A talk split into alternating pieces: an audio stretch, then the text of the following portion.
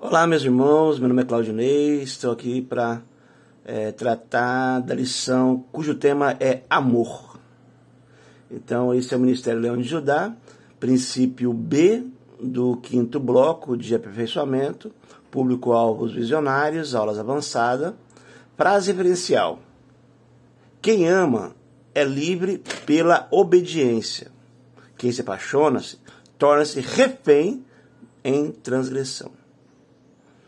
Interessante essa frase referencial, quanto que ela parece ser paradoxal, né? Eu vou reler para vocês aqui, ó. Quem ama é livre pela obediência. Quem se apaixona se torna-se refém em transgressão. Então muita gente acha que a obediência ela aprisiona, mas a obediência liberta, né? Temos até o tema obediência.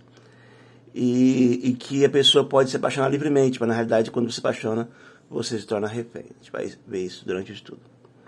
O versículo-chave está é, em Romanos 13, 10, que diz assim: O amor não faz mal ao próximo, de sorte que o cumprimento da lei é o amor.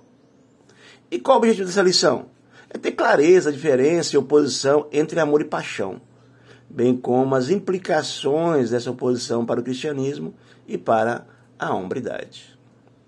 As perguntas chaves, né? A primeira, qual é o contexto da passagem? Então, é, Romanos, né? Paulo ali apresentando de uma maneira né, sistemática as doutrinas e tal, é, deixando claro, né? Que a, a importância da fé, né? Da justificação pela fé, é, também aqui mais especificamente, né, no capítulo que a gente está estudando, que é o capítulo 13, né, de Romanos. Ele vai falar sobre obediência, autoridades e tal, e mais especificamente aqui nessa passagem, né, o amor ao próximo, que é o cumprimento da lei, né? Então, à medida que você ama o próximo, você cumpre a lei. A segunda questão, qual a compreensão do amor é, que nos impulsiona a afirmar categoricamente que é impossível o amor fazer mal ao próximo? E por que o cumprimento da lei é o amor, baseado na resposta da pergunta anterior? Essas duas questões eu não vou responder agora, entendo que elas vão ser respondidas à medida que a gente vai estudando a lição, ok? Então, essa lição de hoje é uma oposição entre paixão e amor.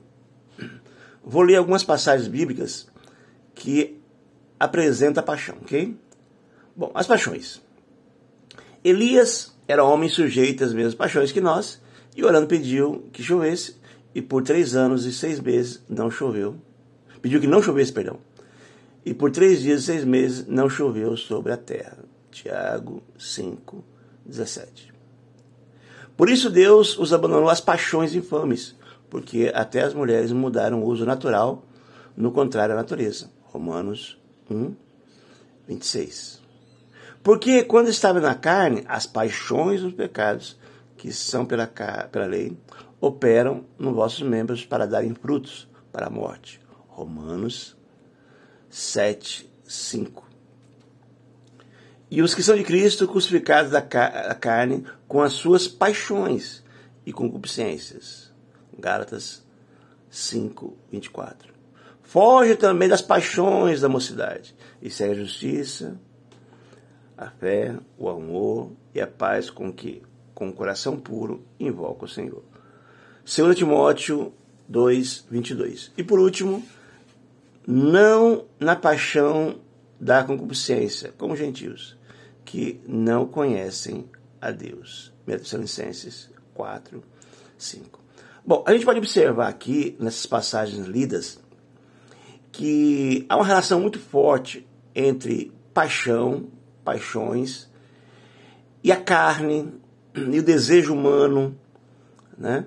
Então, assim, biblicamente, a palavra paixão, porque assim, em vários outros contextos, a palavra paixão, ela pode indicar uma vontade muito grande, né?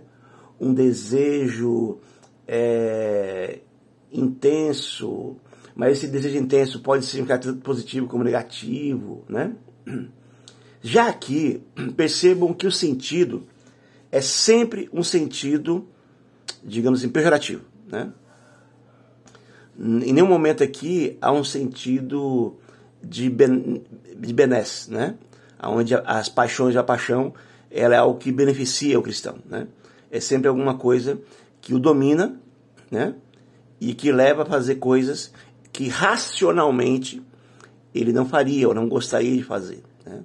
Então, é, paixões, pelo menos no sentido bíblico, tem uma relação muito forte com essa, ou melhor, é, tem um significado, né, voltado para algo pejorativo, algo ruim, né, algo destruidor, algo ligado à carne, e também é, é, de emoção, né, que envolve muita emoção, aonde é, a razão está na contramão, né? Então é como se assim, uma pessoa, um cristão, é, se ele for razoável, ele não se permite se deixar levar pelas paixões, né? seja quais, quais forem, ok? Bom, agora vamos então ao conceito de amor, que eu vou dedicar aqui só duas e deixar subentendido uma terceira para vocês. Aquele que não ama não conhece a Deus, porque Deus é amor. 1 João 4, 8. Vê como é que é forte, né? O conceito de amor na Bíblia, né? Deus é amor. No amor não há temor. Antes, o perfeito amor lança fora todo o temor, porque o temor tem consigo a pena. E o que teme não é perfeito em amor. Ok? 1 João 4, 18. A sequência, né? É, agora sim, vamos pegar aqui 1 Coríntios.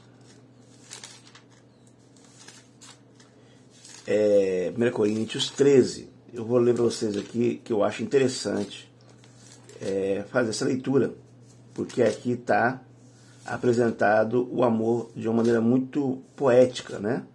Paulo nos fala do amor de maneira muito bonita. Né? E ele começa então dizendo o seguinte: Ainda que eu fale a língua dos homens e dos anjos, se não tiver amor, serei como bronze que soa ou como um símbolo que retine. Ainda que tenha um dom de profetizar, de conhecer todos os mistérios da ciência, ainda que eu tenha tamanha fé, a ponto de transpor montes, se não tiver amor, nada serei. Ainda que eu distribua todos os meus bens entre os pobres, e ainda que entregue meu próprio corpo a ser queimado, se não tiver amor, nada disso aproveita. O amor é o que? Paciente, benigno. O amor não arde em ciúmes, não se ufana, não se soberbece, não se conduz inconvenientemente, não procura os seus interesses, não se exaspera, não se ressente do mal, não se alegra com a justiça, mas regozija-se com a verdade. Tudo sofre, tudo crê, tudo espera, tudo suporta. O amor jamais acaba. Mas havendo profecias, e aí né, a gente pode parar por aqui, né, para poder falar sobre o amor, né? Então, só um último aqui, que agora, pois, permanece a fé, a esperança e o amor. Desses três, porém, o maior desses é o amor. Então, assim, na palavra, tá? A gente vai entender o sentido do amor, porque você vai para para a etiologia da palavra, né? Para questão semântica, aí você vai encontrar ali é, pelo menos três tipos de amor, né? Amor ágape, amor filhos né? e tal, né? É, é, é então, uh, um ligado à questão de Deus, à questão uh, da amizade, da questão é, é, erótica, não sei o que e tal, sexual. Mas de alguma maneira aqui, no contexto bíblico, né, a palavra amor tem essa coisa forte, né, de, de algo que, é, apesar de ter o elemento emocional, é alguma coisa muito da razão, da compreensão do melhor, ok? Então é como se assim, é, quando você compreende que o melhor é aquilo, né, na doação, no sacrifício, né, aí você é, digamos, está se apropriando do amor, né? E aí o sentimento, ele vem, mas ele vem agregado, né? É como se eu dissesse que o sentimento da paixão, ele vem em primeiro lugar, é o sentimento que comanda, né? No amor, quem comanda é razão, é compreensão. Tá? A gente vai tentar entender um pouco melhor isso na, no que segue, né? Bom, a nota explicativa. Ao analisar esses dois termos, não estamos caminhando necessariamente por seus aspectos etiológicos e semânticos, né, mas contextual.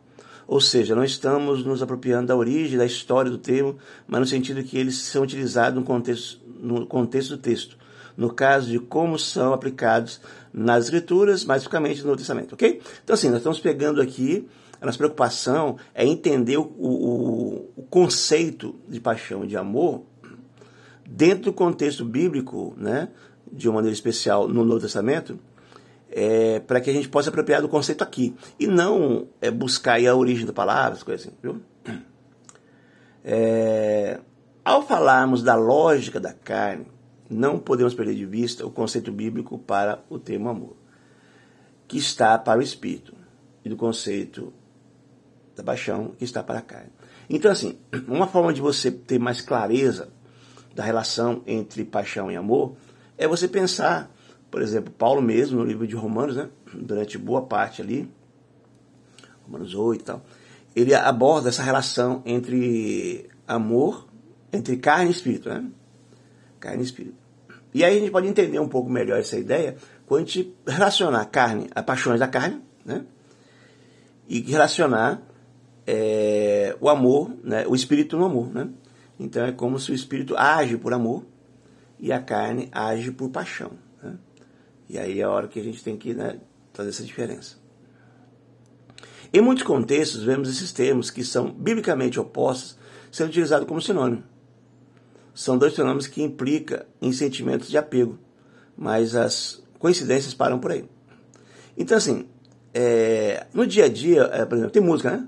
Ah, estou apaixonado por Jesus e tal. Quer dizer, é, é, é bem, assim, perigoso, né? Dentro de um de músicas, poesias, contexto, alguma coisa que se trate é, no ambiente cristão, você falar de paixão como se você estivesse falando de amor, e muitas vezes até, até pessoas utilizam a palavra paixão como se fosse um amor mais forte, um amor mais intenso, um amor melhor, melhorado, né? Então, você saiu, é, passou para o segundo estágio, né? Você ama uma pessoa, mas depois você não ama só, não só ama, sabe? Você é apaixonada, sabe? Então, como se fosse alguma coisa maior, né? E dentro do contexto bíblico, não funciona assim, ok? Então, é como você tem, está no amor, então você tem ali é, a razão te puxando para realizar coisas que até vai te machucar, ou que talvez não seja nem tão gostoso para você, mas você vai, porque você entende que é melhor, né? Então, puxa por aí. Né? E já no caso da paixão, você muitas vezes prejudica a si ou a pessoas em nome da paixão. Né? Então, é, em hipótese alguma, no contexto cristão, essas duas palavras poderiam ser utilizadas como sinônimos, porque biblicamente elas são antagônicas, né? são opostas. Diante da paixão não há escolha, mas um envolvimento. Então essa ideia de paixão, patos, né? Você está adoecido, né? Você está preso. Você está refém de uma situação, né? É, puxado para aquilo, né? Você é puxado, levado. Um buraco negro te toma, né? te, te, te rouba, né? Te direciona, né? Então a paixão ela tem essa coisa. Então não há mais, mais propriamente uma escolha. Você pode até achar que está escolhendo, né? Mas você está sendo tomado, né? E muita gente vai assim, eu, quero, eu sou livre para viver minhas paixões, né? E, é uma, uma frase contraditória, porque você pode até tirar as barreiras que te impedem aí para as paixões. Mas eu diria que aquelas barreiras que te pedem para as paixões são barreiras de proteção. Aí você tira a barreira de proteção e aí então você se deixa levar por aquilo que vai te destruir. Okay? É... Em alguns casos, a correspondência paixão é sentida como abnegar a si mesmo, tal é o grau de comprometimento emocional e existencial. Né? Então, a paixão, ela, em alguns contextos, ela é tão forte que a pessoa ela deixa de investir em si mesmo, né? Eu já vi casos de pessoas que por paixão uh, começa a mentir, começa a fazer coisas, né? Até rouba, né? enfim, faz coisas que naturalmente ela não faria, né? E que ela sabe que é prejudicial para si. Então abre mão de si mesmo, né? Não há autonomia de paixão. Ela escraviza. Ela torna a pessoa refém. O amor, por seu turno, né? É um sentimento que nasce da escolha. Jesus nos ordena a praticar o amor, por amor a Ele. E o amor produz autonomia, né? Então a gente pode ver isso lá em Mateus, oh, perdão, Marcos é, 12, 30 e 31. Vamos ver lá? Marcos, é, que eu deixei só a passagem sugerida aqui e não citei, não tem a, a, o desenvolvimento dela, né? Então vamos ver se localiza aqui para a gente então ver o que que Marcos, né? É, então, assim, o amor é o sentimento dessa escolha, ao contrário da paixão, né? Perceba que aqui você, por exemplo, eu não vou chegar e dizer assim, meu filho eu vou amar. Aí eu, não, calma aí, vamos ver, né? Se ele for bonitinho, for uma pessoa decente, uma pessoa legal, se for, aí eu vou amar. Não, você escolhe amar, né? Porque você sabe que pai deve amar filho, então você escolhe fazer isso, né? É uma escolha sua, né? Amarás, pois, o Senhor teu Deus de todo o teu coração, de toda a tua alma, de todo o teu entendimento, de todas as tuas forças. O segundo foi, amarás ao próximo como te É, perceba que quando é, é dito aqui para a gente amar, né? Quando Deus nos, é, Jesus nos propõe, é, nos propõe não, nos é, ordena, né? Amar, enquanto mandamento, né? Ele apresenta aqui o mandamento. É, não é uma questão assim, ó, faz o seguinte. Veja aí, analisa se Deus é bom, tá? Aí você puder, você ama ele aí, né? E amar o próximo, né? Ó, então, né? vamos ver aí. Tem uns próximos aí que não dá para amar não, mas vamos ver como é que dá para você fazer aí para poder amar alguns próximos aí para não. É amar o próximo independente de quem seja. OK? É uma escolha. Não é porque ele é bonzinho ou porque vai te fazer bem amá-lo, né? É porque está sendo determinado. Então perceba que se é uma determinação, se é uma, um mandamento, né? Isso significa que eu faço isso mediante uma escolha racional. Né? Eu estou observando, analisando e percebendo que, em função de agradar a Deus, em, em é, no sentido de fazer aquilo que Deus nos manda, né? cumprir né? aquilo que Deus nos manda, é, na escolha que eu tenho como cristão de fazer a vontade de Deus, né, eu opto por amar a Deus em todas as coisas. Okay? E eu opto, né, eu escolho amar ao próximo, como a mim mesmo. Né? Então são é, ordens que são dadas e isso implica escolha. Né? Então está muito claro né, que biblicamente a palavra amor ela é uma escolha, alguma coisa que você que parte da razão. Ainda que possa, claro, no seu bojo, né, no seu contexto, envolver sentimento. Né? É, vamos lá. Podemos passar a amar alguém porque para quem éramos apaixonados? Né? É, tá aqui uma afirmação, né? Podemos amar alguém por quem éramos apaixonados. Uh, por que isso? Porque de repente você pode compreender que aquela pessoa é o melhor para você, né? Mas que se for da vontade de Deus que você a perca, se for melhor para ela ficar com assim, não estar com você, que tudo bem, né?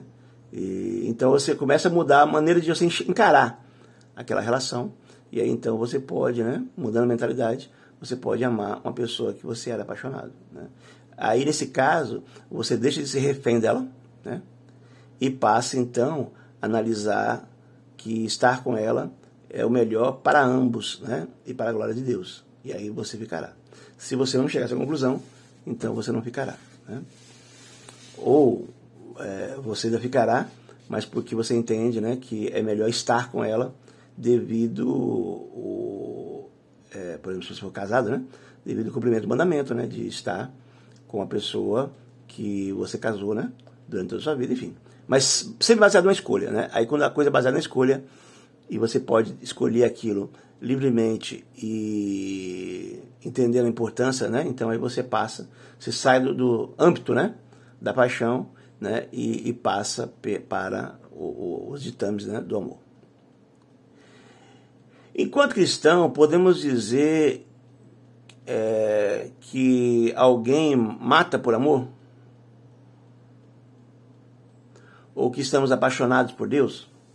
Então, aí duas frases né, interessantes. Uma que fala do amor, outra fala da paixão. Então, se, é, não há possibilidade de matar, matar por amor. Dentro do contexto cristão, não. Né? Porque nós vimos lá, né? O amor não é de ciúmes, o amor tudo crê, tudo espera, tudo suporta, né? O amor. Então, assim, é, olhando por esse ângulo, não é possível uma pessoa matar por amor. Né? É possível a pessoa matar por paixão, ok? Então, a paixão, né? Ela pode ser um rompante que leva a pessoa a matar, né? E que depois, é claro, ela pode raciocinar o que ela fez, né? E pode se arrepender, mas já o ato é realizado, né? Então, é, é possível sim matar por paixão, mas não por amor. Apaixonados por Deus, então, não, né? Porque Deus é um ser transcendente, né? Deus é um ser que é, implica, né? Você entender quem é Deus, em primeira instância, né? E como é um ser da subjetividade, é, você tem que é, vamos dizer assim, é, investir uh, muita abstração, coisa que é da razão, né? Abstração é uma coisa racional. Para poder você alcançar a compreensão de Deus, o valor de Deus. Então não tem como ser uma questão de paixão em relação a Deus, né? Ainda que a gente ouve músicas que falam sobre isso, né? Mas não é. Não é possível você se apaixonar por Deus. O que é possível é você amar a Deus, ok? É, o épico e romântica tragédia de Shakespeare, Romeu e Julieta, dentro da arte cristã, não se trata de amor avassalador, mas uma cega paixão. Então, é, o romance, né? Quando fala de romance, está falando de, de, coisa amorosa, né? Então, ah, o romance, né? É, é, onde houve muito amor. Então, o amor de ambos de Romeu e Julieta era tão intenso que levou à morte, né, dos dois. Então não é possível isso, tá? O amor não, não, não provoca a morte nem de si e nem do outro, tá? Então é, não se trata de um amor avassalador, né? se trata de uma paixão, né? Estavam apaixonados e aí essa paixão, né, que levou à morte, né? Uma rebeldia em nome de um forte desejo carnal. Então ali é o que estava em jogo em ambos, né? Eles se apaixonaram, havia um desejo carnal muito forte, e aí levou, né? Essa condição, né? De, de, de morte de ambos, né? É, também a gente vê isso em Tristão e Isolda, né? Que é um outro romance muito conhecido, e nas diversas né? novelas televisivas, né? Que até eu acho que é prudente, né? Um cristão não assistir essas novelas, por mais bonitinhas que elas sejam, né? E tal. É, especialmente as novelas da Globo, né? Então, um cristão é, não deveria assistir e deveria dissuadir, né? Sua companheira, seus próximos também, a não se envolverem com isso, porque lá é massificada essa ideia de um amor avassalador, né? De, de, que, enquanto algo positivo, ou seja, ou seja, eles valorizam muito a paixão, né? joga a paixão na condição de amor e subvaloriza, né? E aí por isso que gera toda aquela problemática, como se fosse uma extensão da, do, da tragédia shakespeariana de Romeu e Julieta, né? Então, é, não é muito salutar para o cristão, tá? É, então, eu acho que assim, o objetivo que eu propunha né, nessa lição já foi atingido, né? Que nós ficamos atentos ao que é próprio do amor, né? E que se você for uma pessoa que entende o que é amar, tá? É, o sacrifício que é amar, né? E busca se abster daquilo que é paixão e amar a Deus sobre todas as coisas, né? E ao próximo a si mesmo, cumprir esses mandamentos. É como se, pronto, você cumpriu a lei. Que na realidade a lei está baseada nisso. Né? Toda a lei baseada nisso. Uma pessoa que ama a Deus sobre todas as coisas e ama. É, bom que deixa claro, né? Que a pessoa é, que tem um, um amor subentendido aí, tá? É, ama a Deus sobre todas as coisas, é, ama-se, né? De uma maneira própria e ama o seu próximo da mesma forma, né? Com a mesma intensidade ou com a mesma compreensão com que ama a si mesmo, tá? Por que eu tô falando isso? Porque muita gente não se ama, né? não, não tem amor próprio, né? Então é complicado você sem amor próprio, né? Aquela pessoa que se deixa levar pelos outros o tempo todo, aquela pessoa que é, não se valoriza, né? E tal. E muitas vezes valoriza mais o outro do que a si mesmo. Isso não está certo, não. Muita gente acha que quando eu me dedico para o outro sem me dedicar a mim, que eu estou cumprindo o mandamento. Não, o mandamento está dizendo o seguinte: é, é, como se o mandamento, é, em relação ao próximo, está dizendo assim: ó, ame-se. Ame-se de maneira tal que você possa usar esse amor para consigo como uma régua, tá? como um parâmetro, como instrumento de medição, para você poder amar o outro. Então, se você. É, para você amar o outro, você só pode fazê-lo, você deve fazê-lo, né, usando como medida o amor que você tem para consigo mesmo. Ou seja, se você não tem amor para consigo mesmo, é, fatalmente aquela maneira com que você julga que está amando o próximo pode não ser amor, pode ser que você está sendo refém desse, dessa relação. Né? Você faz muito por culpa, faz muito por constrangimento em relação ao outro né, e tal, e, e não por verdadeiro amor. Porque verdadeiro amor, eu faço assim, não, eu, eu valorizo, eu quero o melhor para mim, né? E, entendo que o melhor para mim é me dedicar ao outro. E aí então você vai se dedicar ao outro por amor a si, né? E, e, entende? Então, o amor para si mesmo faz com que você entenda né, a importância de amar a Deus acima das coisas, entenda a importância de amar ao próximo, né, é, de uma intensidade como você próprio se ama, né, ainda que é, amar a Deus, você tem que amar a Deus a, a, acima do amor para consigo, né, acima de todas as coisas. Enfim, é, é, o amor ao próximo, é, uma, é, o amor a si mesmo acaba sendo um elemento importante para você entender o que, que é amar a Deus e o que, que é amar o próximo. Né? É isso que eu quero dizer. Né? E se você fizer amar né, a Deus e ao próximo como está posto nos mandamentos, né? ou pelo menos na busca disso, então você vai estar tá cumprindo a lei, no sentido de que é, viver em sociedade, né? viver em, é, que a lei ela, ela, ela serve para as relações, né? se relacionar. Então é como se assim, é, no bem do relacionar-se, a lei para mim nem tem importância, porque eu já faço algo mais forte que a lei, né? Que é pensar no outro, né? Pensar na lei suprema, né? E pensar no outro quando realizo minhas ações. Então, por isso que o cumprimento, o, o cumprimento da lei, né? Ela está para com o amor a Deus com todas as coisas e ao próximo como a si mesmo. Ok, gente? Então vamos ficar por aqui.